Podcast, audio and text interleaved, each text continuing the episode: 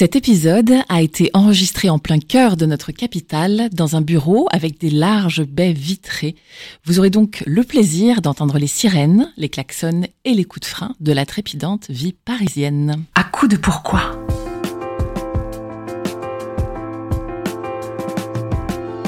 Écoutez bien.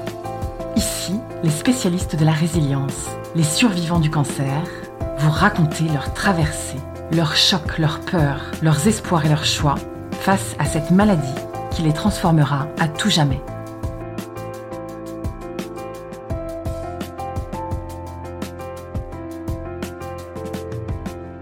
Nadège, 35 ans, je vis en concubinage, je n'ai pas d'enfant, j'ai deux chattes, je suis euh, chargée de projet en médiation culturelle dans un musée. J'ai donc euh, eu un cancer de l'ovaire l'année dernière, donc euh, fin 2021, une forme rare qui s'appelle en fait une tumeur germinale vitelline, stade 3.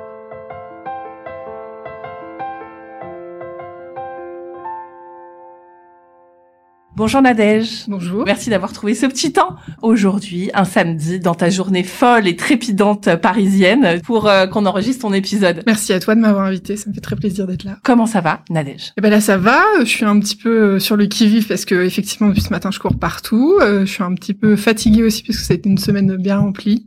C'est ma semaine de reprise du travail à mi-temps thérapeutique en plus. Donc tu vois, symboliquement, c'est c'est quelque chose d'être là aussi avec toi, de, de, parler de tout ça cette semaine.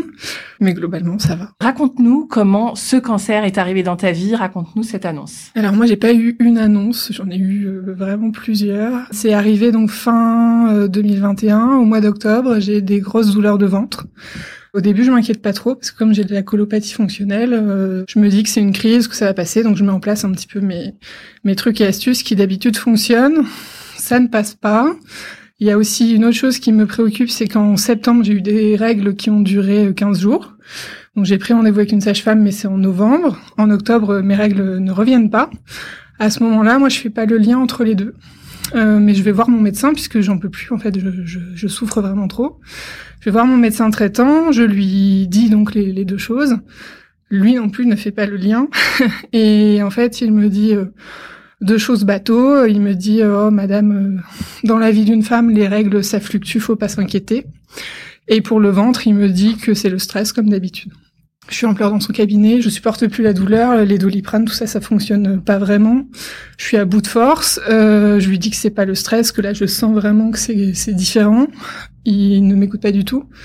Et je sors de là euh, dépitée, en colère. Euh, malgré tout, je retourne bosser encore et j'attends trois jours avant d'aller consulter une autre médecin. Est-ce que toi, t'es inquiète à ce moment-là? Je, je m'inquiète euh, parce que vraiment j'ai mal et que ça passe pas, mais je pense pas du tout au cancer. Euh, je fais pas le lien euh, entre les deux symptômes en fait, et euh, je me dis que j'ai une inflammation, je sais pas, intestinale, quelque chose comme ça, et peut-être aussi un dérèglement hormonal. Enfin, c'est tout ce qui me traverse l'esprit à ce moment-là. Cette deuxième médecin, elle, elle m'accueille, elle m'écoute. Donc en fait, elle me palpe et tout de suite, elle est très étonnée. Elle me dit euh, je, je comprends pas que votre médecin n'ait pas réagi. Vraiment, on sent que votre ventre est très dur, très gonflé. Il y a quelque chose. Elle dit après moi je vous connais pas plus que ça, donc vu votre historique, j'aurais tendance à penser à une inflammation du côlon, une sigmoïdite aiguë.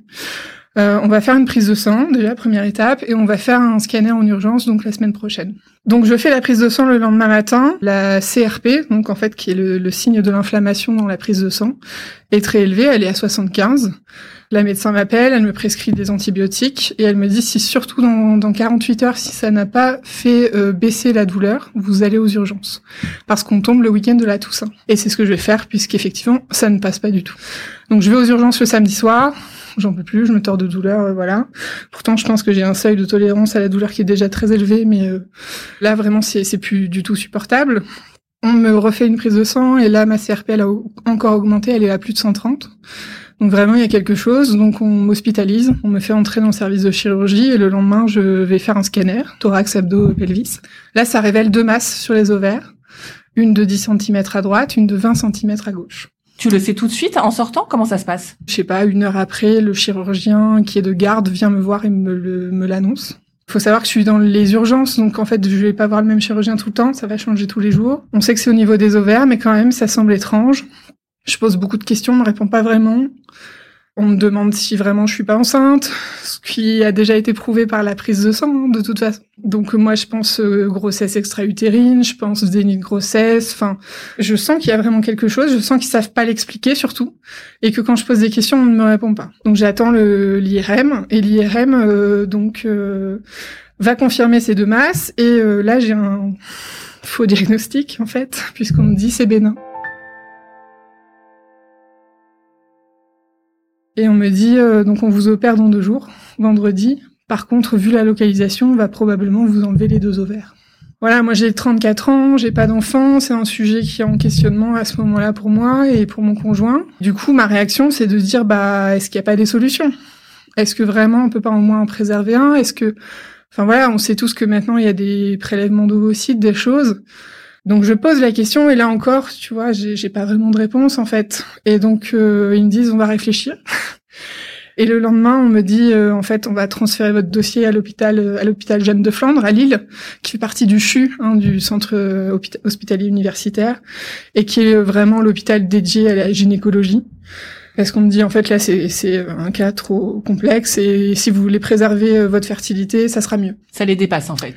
Ouais. Qu'est-ce que tu as dans la tête là-dessus? Tu penses surtout, j'imagine, à venir. Euh, en fait là, je me dis bon euh, super, c'est pas un cancer, c'est bénin déjà et en même temps, je me dis bon ma fertilité quand même ça m'inquiète mais je me dis que je suis enfin orientée vers le bon endroit et qu'on va m'apporter sûrement des réponses. Et c'est ce qui va se passer puisque je sors le vendredi. Tout de suite, je suis prise en urgence le lundi matin.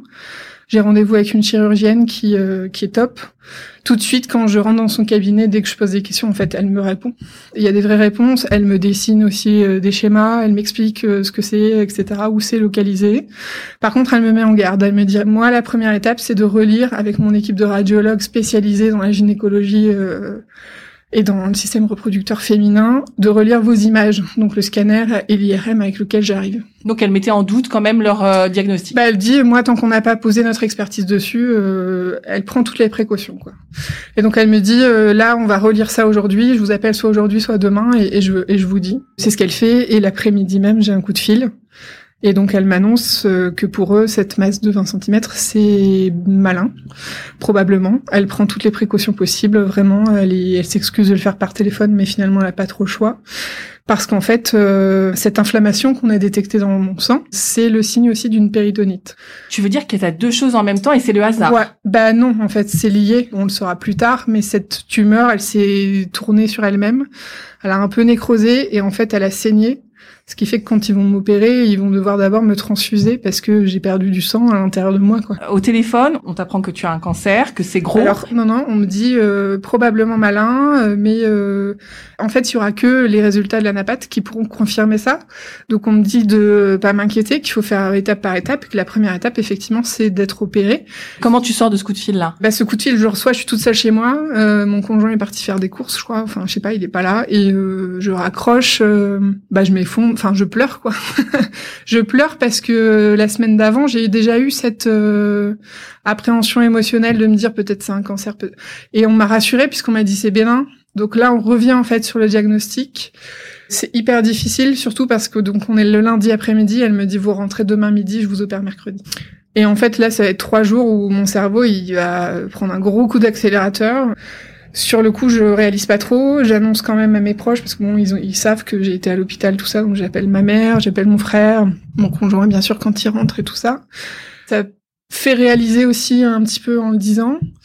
Et puis le lendemain matin, euh, donc le mardi, euh, le jour où je dois rentrer dans l'hôpital, franchement, je ne fais que pleurer. Je suis effondrée. J'ai hyper peur qu'on m'ouvre le ventre parce que du coup aussi le plan euh, de l'opération a changé.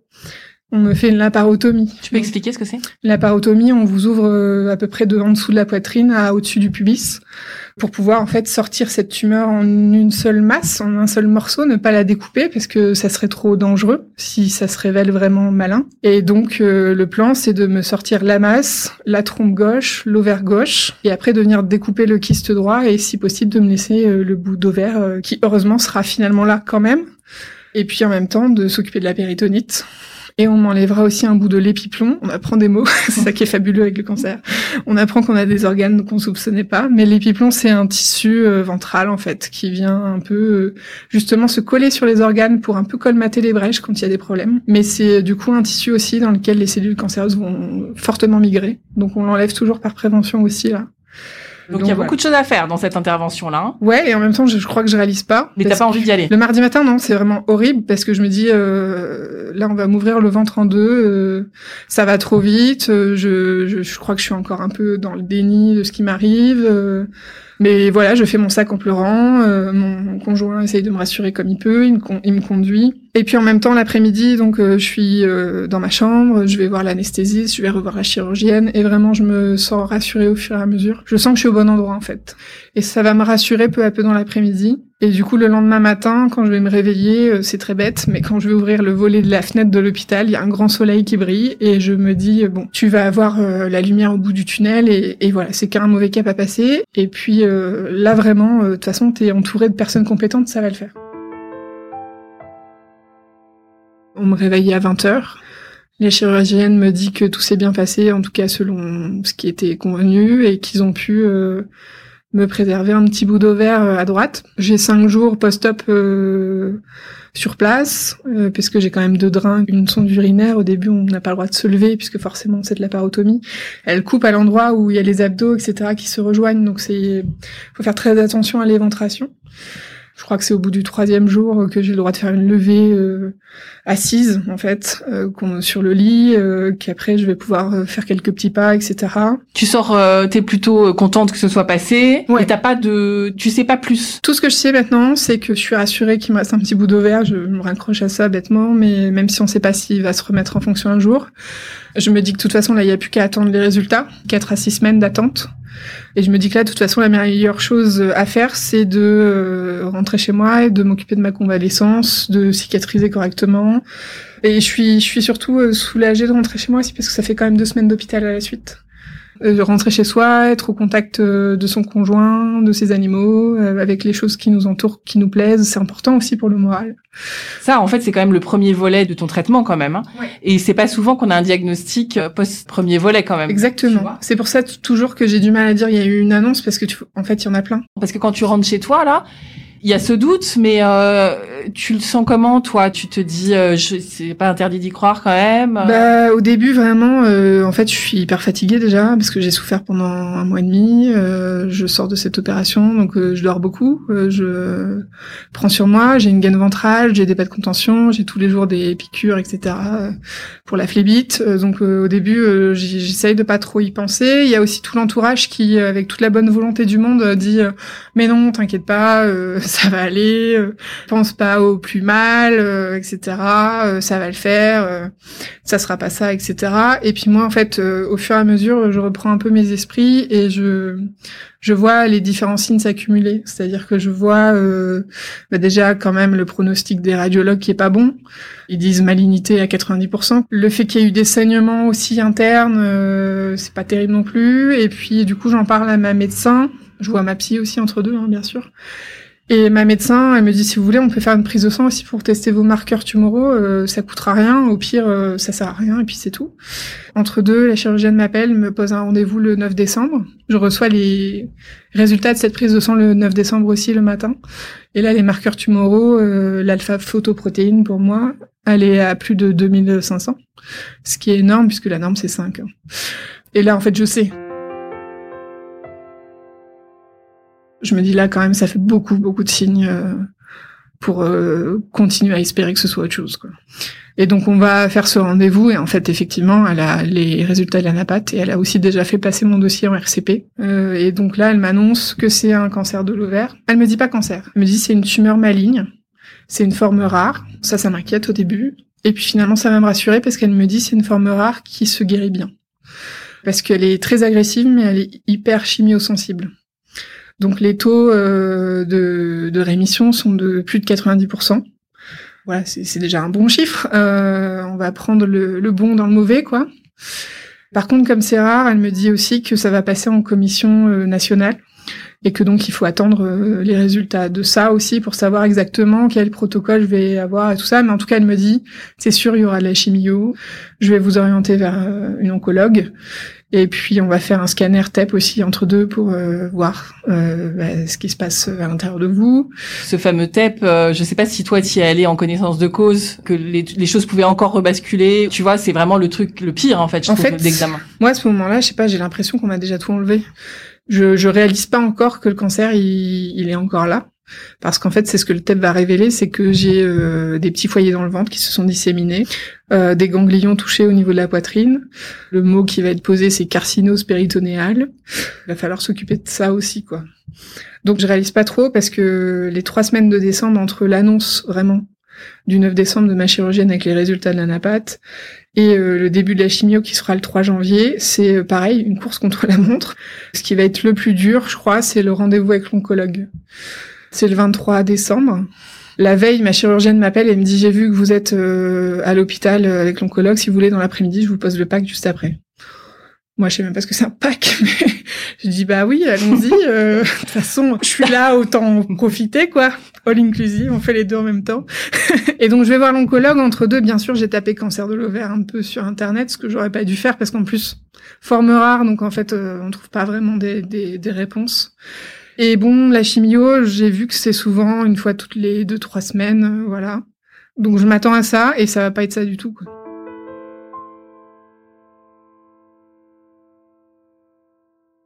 Le protocole qu'on me propose, c'est un protocole très particulier qui s'appelle BEP. Donc c'est un protocole qu'on n'a pas l'habitude de voir, même eux, hein, mais euh, c'est pour ça aussi qu'on fait appel aux experts de, Lyon et de Villejuif euh, pour euh, vraiment être suivis au, mieux. Et là, quand elle me dit ça, je me dis, euh, ça, ça, ça a l'air d'envoyer du lourd quand même. Enfin, c'est beaucoup. En même temps, elle me dit, euh, bah voilà, on va le faire en hôpital de jour, vous pourrez rentrer le soir. Si on voit qu'au fur et à mesure c'est trop dur, euh, on fera peut-être en hospitalisation. Euh, finalement, je ferai tout en hôpital de jour. Et heureusement, enfin moi, ça m'a aidé euh, vraiment. Je voulais pas euh, être hospitalisée jour et nuit. De toute façon, il n'y a pas le choix en fait, faut y aller. Évidemment que c'est ça. Il n'y a pas le choix. Je sors de là, je vais faire poser mon pack. Ma pose de pack, elle est hyper compliquée. Euh, ça devait durer 20 minutes, ça durera plus d'une heure. Parce qu'en fait, euh, le guide qui passe dans la veine, il n'arrive pas euh, à le faire descendre dans le bon endroit, ça remonte systématiquement, donc ils s'y reprennent à quatre fois, je crois. Tu sais, on a l'impression que c'est juste une formalité le pack, non. et en fait, ça se passe hyper non. souvent pas très bien, quoi. Et en fait, le pack, je l'adore. Je suis pas quelqu'un qui est facile à piquer au niveau prise de sang et tout ça, donc pour vraiment être branché en chimio, c'est super. Par contre, la pause Je comprends pas qu'on fasse pas ça en anesthésie euh, générale, quoi. Enfin, euh, même légère, parce que quand ça marche pas une fois, deux fois, trois fois, euh, moi, je sais que la troisième fois, elle était hyper gênée. Elle me dit, là, je suis désolée, je sais pas ce qui se passe, ça veut pas, je vais peut-être devoir arrêter. Et je lui dis non, non, parce que je sais que je serais pas capable de revenir une semaine après pour le faire, quoi. Parce que maintenant, je sais que ça fait mal. Est-ce qu'il y a quelque chose, une annonce qui t'a fait peur? On croit toujours que c'est le pire, et puis en fait, il euh, y a d'autres choses qui arrivent en plus. Je crois qu'il y en a deux qui me marquent. Euh, c'est pas forcément celle avec les résultats. C'est euh, celle au téléphone où on me dit euh, que c'est malin et qu'il va falloir me faire la laparotomie. Parce que une semaine avant, on m'avait dit que c'était bénin, donc j'étais rassurée. En fait, c'est comme si j'avais déjà tiré le trait, et en fait, euh, non, ça revient en pleine face. et puis il y a l'annonce de la chimio je crois qu'il est pire que l'annonce même de du résultat en fait euh, quand on me dit que c'est une tumeur germinale etc et un cancer et je vais devoir euh, finalement euh, sortir euh, mes armes de gestion de projet c'est mon métier. Et je vais aller en chimio avec un agenda où je note des trucs etc parce qu'en fait ça change tellement tous tous les jours c'est non-stop en fait. C'est-à-dire que même les jours où je suis à la maison, euh, c'est pas des jours euh, qui sont euh, dépourvus de d'aspects médicaux. C'est un vrai planning. C'est un vrai planning et en fait ma mon cerveau il y arrive plus. C'est-à-dire que d'habitude moi je retiens plein de trucs, mais là il y a trop de choses. Euh, J'ai vraiment la sensation d'avoir ouvert une porte sur un monde euh, complètement nouveau, euh, avec euh, des termes à retenir, avec euh, euh, voilà plein plein de choses à ingurgiter très très vite et qui m'impactent aussi euh, moi directement. Donc on t'a dit tout de suite que le cancer que tu as, enfin on t'a dit la tumeur maligne hein, mm. que tu as se soignait était rare mais ouais. se soignait bien. C'est moi qui vais dire c'est un cancer donc et on va me dire oui. Euh, les métastases, on ne le dit pas non plus. Mais c'est ça que j'allais te demander, en fait, parce que tu nous as dit, le PET scan euh, révèle qu'il y a d'autres foyers. C'est un cancer qui s'est répandu, c'est ça L'oncologue est très rassurante, elle me dit, bon, on a détecté ça, ces petits foyers, les petits ganglions, etc. Vous inquiétez pas, c'est le même protocole, ça ne change rien. Et surtout, dans le cas de votre cancer, euh, on a des très bonnes réponses aussi là-dessus. C'est hyper rassurant. Ça, c'est hyper rassurant. Parce que, en fait, je voulais en venir à cette question, tu vois, est-ce que tu as eu peur pour ta vie? Oui. Euh, j'ai eu peur au début de la chimio parce que ça fonctionne pas au début. C'est des cycles de 21 jours. Donc ça veut dire qu'on fait euh, une prise de sang avant le premier cycle. On en fera à chaque fin de cycle. Et on fait pareil, des scans euh, avant et après. Donc je suis hyper suivie. Je vois mon oncologue tous les lundis puisque je suis sur place. Avant ma première chimio, les marqueurs euh, tumoraux et pour moi l'alpha-photoprotéine, l'AFP, est autour des 20 000. Et ça, on va me le mesurer chaque semaine. Euh, la deuxième semaine du premier cycle, ça grimpe à 47 000. Là, j'ai peur parce que en fait, je me dis il y a pas de réponse. Ça baisse pas. Forcément, je me dis qu'est-ce qui se passe en fait si euh, ce protocole-là il fonctionne pas? Parce que c'est aussi une tumeur rare, donc il y a peu de littérature scientifique, il y a peu de cas. Et en même temps, je sais pas si j'ai l'espace mental d'y penser beaucoup parce que tu vois, c'est tous les jours presque. Et donc, euh, en fait, euh, je suis obligée d'aller à l'essentiel, c'est-à-dire euh, aller en chimio, essayer de dormir, manger, essayer de manger, voilà, faire face à tous mes effets secondaires, parce que c'est pareil, on m'a donné une fiche qui m'explique bien mon protocole, et puis le verso, c'est une liste à quatre de d'effets secondaires. La peur, elle est là à ce moment-là, et puis en fait, ma prise de sang de fin de premier cycle, elle montre 18 000 en AFP. Donc euh, je me dis super, 47 000, 18 000. Génial, tu vois. Là je me dis c'est bon, ça marche. Je suis soulagée. Là je sais que ça fonctionne. Je me dis euh, ça y est c'est bon. Pas c'est gagné, mais euh, voilà, ça va le faire quoi. Mais en fait mon dossier doit quand même passer en RCP national parce que comme c'est un protocole particulier, il faut quand même leur demander l'avis. Donc je commence mon deuxième cycle, première semaine. Deuxième semaine aussi. Troisième semaine, euh, là j'ai une nouvelle de mon oncologue qui est pas terrible. Elle me dit j'ai reçu le retour de la RCP. Elle me dit ils veulent euh, vous augmenter euh, le traitement.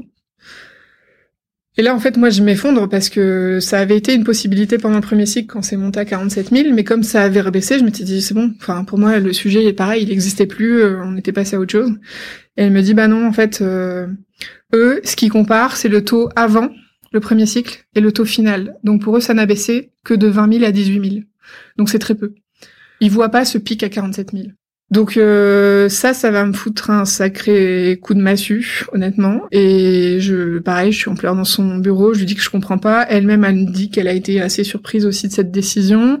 Elle me dit que du coup, euh, ce qui est prévu, en fait, c'est un protocole qui existe pour un cancer euh, rare chez euh, l'homme, une tumeur germinale du testicule, qui a fait donc ses preuves en intensification et où en fait on garde mon protocole, mais on ajoute du taxol et de l'oxyplatine, donc on est à cinq euh, médicaments différents. Donc euh, je suis là bêtement avec mon agenda, j'écris, j'essaye d'enregistrer, je me dis que j'ai pas le choix. Enfin, il y a trop de choses d'un coup. Je vais rentrer chez moi, je vais partager ça avec mon conjoint. Et le lendemain, en fait, il y a un truc qui va pas, quoi. Je me dis, non, non, c'est pas possible. En fait, c'est trop, là. Je prends la journée pour réfléchir, bien sûr, je parle un peu avec l'entourage, ils me disent bah ouais mais s'il faut y aller, faut y aller, vas-y, euh, enfin voilà. Je sais plus si c'est moi qui appelle mon oncologue ou si c'est elle qui m'appelle, je crois le jeudi, mais je lui dis écoutez, qu'est-ce qui se passe si je dis non? Ça peut sembler très bête comme question, mais parce que c'est mon corps, effectivement, c'est moi qui décide, mais il y a cette instance nationale avec les experts, voilà, qui a pris cette décision-là pour moi. Ça fait un peu peur aussi, ça, de se dire si je vais à l'encontre de ça, est-ce que je peux? Est-ce qu'après, si ça se passe mal, ils vont toujours me soigner? Enfin, on se pose vraiment des questions parfois idiotes, mais euh, elles sent bien que que pour moi, il y a un truc qui bloque. Euh, ce qui me bloque aussi, c'est qu'elle m'a dit que voilà, ces deux, euh, le taxol plus l'oxyplatine, ça va m'empirer les neuropathies périphériques, et j'en ai déjà à ce moment-là. Et je me dis, bah voilà, c'est finalement prendre un gros risque sans savoir si c'est nécessaire. En fait, euh, si j'accepte cette intensification, donc c'est pour sortir dans quel état, quoi.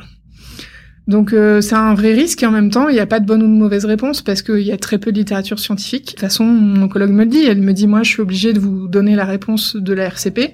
Après effectivement, c'est à vous de prendre la décision et on fera comme vous voulez et moi je suis là pour vous accompagner quelle qu'elle soit et euh, quelle que soit la réponse après euh, sur le traitement que vous aurez choisi.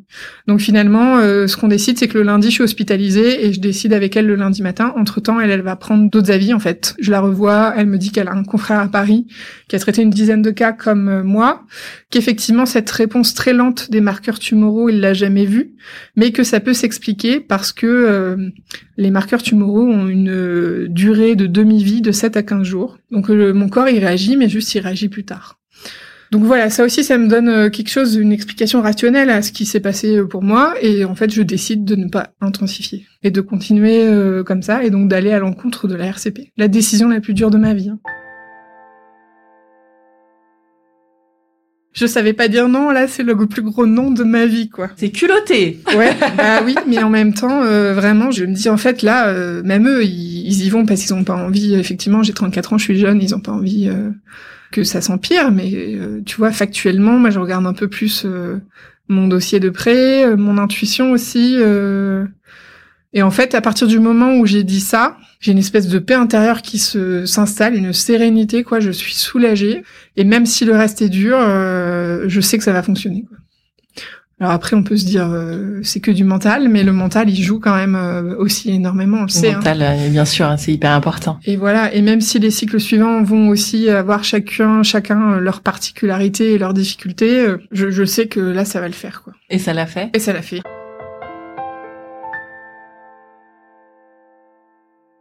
Fais euh, le troisième cycle, qui est très dur aussi. Lui, euh, j'ai euh, de gros problèmes de nausées, de constipation. ça va me clouer au lit. Je suis très fatiguée, beaucoup d'asthénie. les neuropathiques sont très intensifs, tout ça, les acouphènes. Mais bon, j'y vais jusqu'au bout. Le quatrième, j'y vais vraiment traînant des pieds parce que je suis au bout de ma vie, quoi. les cheveux, ils sont tombés bien sûr hein, depuis le début. J'en ai pas parlé comme si c'était un détail, mais euh, oui, ils sont tombés. Comment t'as fait toi? Quand je me fais opérer en novembre, j'ai les cheveux longs à peu près dans le dos. Comme je passe ces deux semaines à l'hôpital et tout, en sortant de là, euh, je décide d'aller me les faire couper. Euh, c'est ce que je fais souvent au carré, comme ça, pour avoir un petit coup de frais, on va dire. par contre, quand on m'annonce début décembre que j'ai un cancer et que je vais faire de la chimio et que je vais perdre mes cheveux, je me dis je vais aller me faire une coupe courte parce que j'ai jamais eu les cheveux courts de ma vie.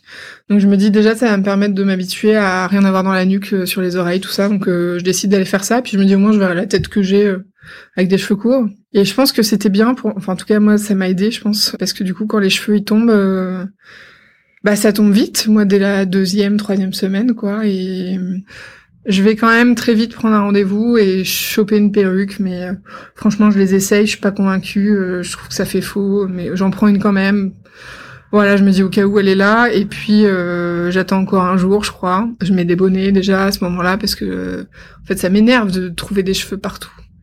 Et finalement, je prendrai la tondeuse et euh, je vais je vais tondre mes cheveux. Tu vas faire toute seule? Je commence toute seule en me disant je bah c'est l'occasion de tester undercut là sur les côtés. voilà, on essaye de se donner euh, des petits trucs un peu rigolos, mais euh, en fait euh, très vite je me rends compte que toute seule je vais pas y arriver, donc je j'appelle à l'aide de mon conjoint. Je, l'avais prévenu que j'étais en train de faire ça parce qu'aussi en fait ça fait hyper mal. Moi j'ai hyper mal au crâne à ce moment-là, et donc euh, même tondre mes cheveux ça me fait mal quoi. Donc en fait je rigole plus, je pleure quoi. J'ai fait avec des bonnets. Non, la perruque, je l'ai pas mise. Franchement, à chaque fois que je la mettais sur ma tête, euh, je me trouvais fausse. Euh, à la fin, j'essaierai aussi euh, plutôt les turbans, les, les nouages, parce que je cherche à, un peu à changer. En plus, on est dans l'hiver, donc les bonnets, ça passe plutôt bien aussi. C'est plus facile, c'est plus doux, je trouve. Et puis en fait, euh, je me, j'en parle un peu avec les infirmières, avec aussi euh, la socio-esthéticienne, tout ça. Mais je dis, c'est quoi cette injonction à nous euh, déguiser la tête, quoi? Alors, c'est là où je voulais en venir, Nadège, puisque ton compte, c'est quand même un compte de littérature féministe et tout. Alors, je suis hyper contente de t'avoir devant moi aujourd'hui. Quand on perd ses cheveux, on perd une sorte d'atout de la féminité. Mhm. Pour quelqu'un comme toi, qui ça date pas de, de ton mhm. cancer, en fait, c'était déjà sensible à ça avant. Complètement. Euh, comment ça s'est passé dans ta tête? Je pensais pas que ça serait si dur. Par rapport à toi ou par rapport euh, aux gens qui te regardent? Vraiment par rapport à moi. Parce que mes cheveux, c'est vraiment quelque chose que j'ai toujours trouvé beau chez moi. J'ai des gros problèmes avec mon corps. Euh, enfin voilà, je suis grosse depuis toujours. Euh, ça a été une lutte euh, de toute ma vie. Donc euh, j'ai ce problème un peu d'image, euh, de dysmorphie parfois, etc. Mais par contre, il y a des choses comme ça que j'aime chez moi depuis toujours, mes yeux, mes cheveux. Et donc en les perdant, je me rends compte de l'attachement que j'ai avec. Par contre, après, euh, cette injonction à la perruque, moi je trouve que c'est une injonction. Je comprends pas pourquoi on donne autant d'argent pour rembourser les perruques et par contre 50 balles pour un bonnet, quoi. Comme si on allait mettre le même bonnet pendant des mois. Je me dis, c'est quoi? Est-ce que c'est vraiment pour qu'on se trouve belle et féminine? Ou est-ce que c'est parce qu'en fait la place des femmes malades dans l'espace public ça pose problème aux gens, quoi. Sans cheveux, malade, euh, sans sourcils aussi, sans poils, est-ce que c'est pas ça qui heurte plus les autres et c'est pas pour ça qu'on rembourse plus la prothèse capillaire? Moi, je pense qu'il y a quelque chose de l'ordre aussi du, tabou social, quoi. Genre un peu, oui, on n'a pas envie de vous voir, quoi. Moi, j'ai un peu analysé comme ça, dans le sens où euh, une femme n'aurait pas le droit d'être euh, le crâne rasé. C'est un peu en train de changer parce que ça, ça arrive un peu dans les courants euh, à la mode là, euh, le crâne rasé euh, féminin. Si on regarde dans l'histoire de ce qu'on appelle la féminité, oui, les, cheveux c'est quand même un atout de féminité plus plus quoi. Donc moi je me pose vraiment cette question de par qui ça a été pensé ce remboursement de la prothèse capillaire et des bonnets à côté qui sont vraiment pas sur la même échelle. Et c'est quoi cette injonction à nous dire tout de suite, avant même qu'on ait commencé la chimio, surtout tardez pas, allez vous prendre une perruque. Vraiment, c'est les premiers trucs qu'on m'a dit. C'est ma première ordonnance. C'est le premier truc que l'oncologue dit. C'est le premier truc que, que l'infirmière d'annonce dit. Alors avec toute la bienveillance sûrement qu'ils ont et ils ont sûrement pas déconstruit tout ça derrière. Mais pour moi, être une femme, c'est bien plus que des cheveux, quoi. Ça me fait vachement plaisir que tu évoques ça parce que moi qui suis passée par un cancer du sein, j'avais les mm. cheveux et le sein aussi. Oui. C'est-à-dire qu'en fait, on comprend pas que tu veuilles pas te reconstruire. Je comprends. Ouais. Moi, je me suis posé la question, j'ai pas eu un cancer du sein et et je peux pas dire que j'ai la réponse euh, si j'en avais eu un, mais Pareil, cette injonction à la reconstruction, comme s'il fallait à tout prix avoir deux seins ou en avoir tout court, on oublie que les hommes ont une poitrine, on oublie que les hommes ont des tétons. Enfin, d'ailleurs, euh, on le voit sur les réseaux sociaux. Pourquoi on censure la poitrine des femmes et pas celle des hommes Parce qu'on la sexualise. Donc, euh, c'est pas anodin ces choix-là, moi je trouve. Et le fait euh, que ce soit tout de suite des questions d'ordre prioritaire posées par les médecins, je pense vraiment que c'est le reflet d'une société patriarcale. Enfin, après c'est peut-être ma lecture féministe à moi, mais je suis certaine de ça. Et moi, mon cancer m'a fait beaucoup questionner aussi la binarité, le genre. Qu'est-ce que c'est que l'homme Qu'est-ce que c'est que la femme C'est quoi euh, ces injonctions comme ça qui viennent nous construire euh, au fur et à mesure du temps, quoi. Si ça fait du bien et que c'est pris en conscience et que c'est vraiment fait pour soi, super. Mais euh, si c'est fait aussi par rapport à ce poids du regard des autres et de la société, Là, je me dis, c'est quand même s'imposer une grosse violence, quoi. Alors, raconte sinon, enfin, la bonne nouvelle, quoi. Eh ben alors, fin de chimio, euh, franchement, euh, je suis très contente, mais en même temps, j'ai plus d'énergie. On me dit que je vais avoir deux semaines avant de revoir mon oncologue. Ça peut paraître rien, mais pour moi, ça paraît une éternité parce que je, je l'ai vraiment vu toutes les semaines, moi, du coup, même des fois plusieurs fois par semaine. J'ai cette peur irrationnelle de me dire euh, que le cancer va revenir très vite. Donc, je pose la question, je dis, on est d'accord, ça peut pas revenir comme ça tout de suite? Non, non. Et puis, donc, euh, j'ai une semaine avant de faire mon scanner et une semaine avant de revoir mon oncologue. Et très bonne nouvelle puisque tout est parti. Au scan, il n'y a plus rien, ni au TAP, ni au TEP. On surveille quand même avec mes marqueurs tumoraux et tout. Je suis en surveillance tous les deux mois. Là, je viens de passer à trois mois. Je refais un scan dans deux semaines. c'est encore tout neuf, n'empêche. Hein. C'est encore, euh, oui, voilà, c'est tout neuf, c'est tout frais. Et puis même deux mois, c'est finalement pas grand-chose, mais euh, je prends chaque euh, petite victoire comme ça au fur et à mesure. Alors quand on me dit qu'il n'y a plus rien, l'oncologue donc me le dit, mais elle me dit pas rémission. C'est un peu le Graal qu'on attend toutes, je crois. donc moi, je lui demande, je lui dis, est-ce que ça veut dire que je suis en rémission? Elle me dit oui. Et donc là, euh, c'est vraiment une profonde joie, même si en même temps, quelque part, je m'en doutais. Enfin, je le voyais au fur et à mesure de. Je suis tellement surveillée que je le vois venir en fait. Je suis pas hyper étonnée non plus, mais euh, vraiment une joie totale. Je vais pas non plus euh, le célébrer parce que je suis hyper fatiguée. Et puis surtout, très bizarrement, très paradoxalement, c'est là que mon mon psychique peut-être va se rebrancher et je vais avoir le contre-coup qui va arriver. C'est-à-dire que tout le mois qui va suivre, euh, ça va être vraiment dur. Je vais commencer à réaliser ce qui s'est passé. Je vais euh, parfois pleurer tous les jours euh, sans savoir pourquoi. Tout d'un coup, paf, je suis chez moi, je pleure. Il n'y a pas de déclencheur, mais tout d'un coup, ouais, il y a ce surplus d'émotions qui vient, qui a besoin de sortir. ce stress aussi, peut-être, j'ai envie de dire post-traumatique, je sais pas trop, mais vraiment, c'est pour moi, c'est de l'ordre du traumatisme. Donc il y a cet après-cancer qui est là aussi, qui est pesant et qu'il faut euh, apprivoiser parce que là on est un peu tout seul parfois, on trouve euh, les béquilles qu'on trouve, les soins de support. Et donc euh, en fait c'est un entremêlement de choses. Tu vois, il y, a, le contre-coup émotionnel, psychique, et en même temps il y a la joie de la rémission, bien sûr, évidemment. mais mais c'est pas si simple. L'objet du podcast, est-ce que tu te sens transformé après cette épreuve? Alors transformer, euh, c'est peut-être un bien grand mot, mais en tout cas, je sens que j'ai fait beaucoup de chemin, euh, que j'ai évolué, et puis surtout, quand on a une épreuve comme ça qui s'impose à nous, je pense qu'on a besoin d'y mettre du sens.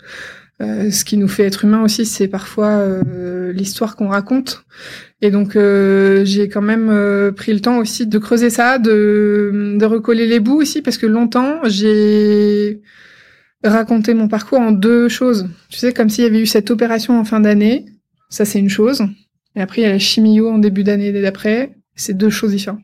J'ai enfin réussi à remettre les choses. C'est un seul et unique parcours. C'est un tenant, quoi. Et euh, voilà, j'ai été vers différentes euh, choses. j'ai la chance d'avoir dans ma ville un espace ressources cancer où, du coup, il y a plein d'activités gratuites. Donc, euh, j'ai découvert le pilate. Je fais du pilate et ça me fait énormément de bien avec une kiné qui est formée au rose pilate. J'ai fait du Reiki aussi, chose que j'aurais jamais fait avant, je pense, mais qui m'a aussi fait beaucoup de bien. J'ai lu euh, aussi pas mal de choses sur, euh, oui, la, la spiritualité. Euh... Vu que t'es quand même une littéraire. Qu'est-ce qui t'a aidé, même après hein? Alors pendant, euh, j'arrive pas trop à lire, franchement. Je, mon cerveau, il, il arrive plus à se concentrer. Le Brain, il sera très fort pour moi. D'ailleurs, euh, je savais pas que c'était possible. On, on me l'avait pas expliqué comme effet secondaire, mais vraiment, je perds mes mots, je mélange mes syllabes, je sais, je retiens rien. Je rentre dans une pharmacie, je repars avec la moitié de ce que j'ai besoin, quoi. Enfin, je me reconnais plus. Donc ça, c'est très dur. Mais dans l'après, euh, je vais aller euh, chercher une littérature qui est pas forcément ma littérature euh, de d'habitude. Je vais aller chercher Alexandre Jolien, Mathieu Ricard. un jour, je suis à la bibliothèque, je suis posée voilà sur une table de travail et je lève la tête et par hasard, je vois un livre, c'est La maladie a-t-elle un sens de Thierry Janssen. Bon bah forcément, je l'emprunte et je suis pas forcément d'accord avec tout ce que je lis, mais je pioche ce qui me fait du bien. Euh, j'ai un petit carnet dans lequel je mets pas mal de citations et euh, je vais comme ça, euh, moi, peu à peu, voilà, trouver le sens en tout cas que j'ai envie d'y mettre pour aller de l'avant. Parce qu'effectivement, un cancer à 34 ans, euh, quand on n'a pas d'antécédents dans la famille, quand euh, on l'a pas vu venir, euh, bah, c'est pas facile à avaler en fait. Hein. Et tu parles de sens justement. Le podcast qui s'appelle oui. pourquoi en deux mots. Est-ce que tu as une sorte d'idée de sens que tu y mets? J'aime me dire que ça a participé à un chemin sur lequel j'étais déjà. Je pense que j'avais entamé une thérapie avant et je questionnais pas mal de choses par rapport à mon passé. Ça m'a aidé à me reconnecter à mon corps. Ça m'a aidé à comprendre qu'il fallait en prendre soin, que sans lui, il euh, y a rien qui peut se faire. Ça m'a aidé à relativiser aussi euh, certaines choses, certains problèmes du quotidien. Euh, ça m'a aidé à me dire, euh, voilà, mais peut-être qu'au lieu de rentrer tous les soirs crevé parce que tu as tout donné au boulot, il faut peut-être apprendre à doser son énergie et à faire des choses pour soi. Je pense que je m'étais un peu oubliée aussi. Voilà, reprendre des cours, que ce soit de l'activité physique ou aussi des choses d'ordre plus créatif, du dessin, de la céramique. Voilà, j'ai beaucoup testé des choses comme ça aussi. Je pense vraiment que si ça m'a appris une chose, c'est à m'écouter et à suivre mon intuition. Et oui, et ça m'a appris forcément à dire non. Effectivement, je l'avais presque oublié, tu vois, mais oui, cette décision-là, euh, elle est marquée, elle est gravée à jamais euh, dans, mon parcours de vie et quelque part, je me sens plus forte. Après, j'ai pas envie non plus de dire que c'est miraculeux, parce qu'il y a aussi des jours où, on s'écroule à nouveau, où, où, la réalité vient nous frapper, où, où, le quotidien vient nous happer, mais euh, Mais c'est peut-être en tout cas plus facile pour moi, je pense maintenant, de m'ancrer euh, vraiment plus dans l'instant, de me dire voilà, euh, euh, c'est quoi mes petits bonheurs quotidiens? D'ailleurs, je tiens un carnet tous les soirs, je remplis ce qui a participé à mes petits plaisirs, mes petits bonheurs de, de la vie, quoi. Il faut pas vivre pour attendre les vacances une fois par an, quoi. Il faut vivre dans l'instant présent. c'est vrai qu'on sait tous qu'on va mourir un jour, mais quand on a un cancer, ça devient palpable, tangible. Il faut profiter de la vie au maximum. Quoi. Merci beaucoup, Nadège. merci à toi, merci beaucoup. Si cet épisode vous a plu, vous pouvez vraiment nous aider à le rendre plus visible en lui donnant 5 étoiles sur Apple Podcast et en rédigeant votre commentaire. Merci.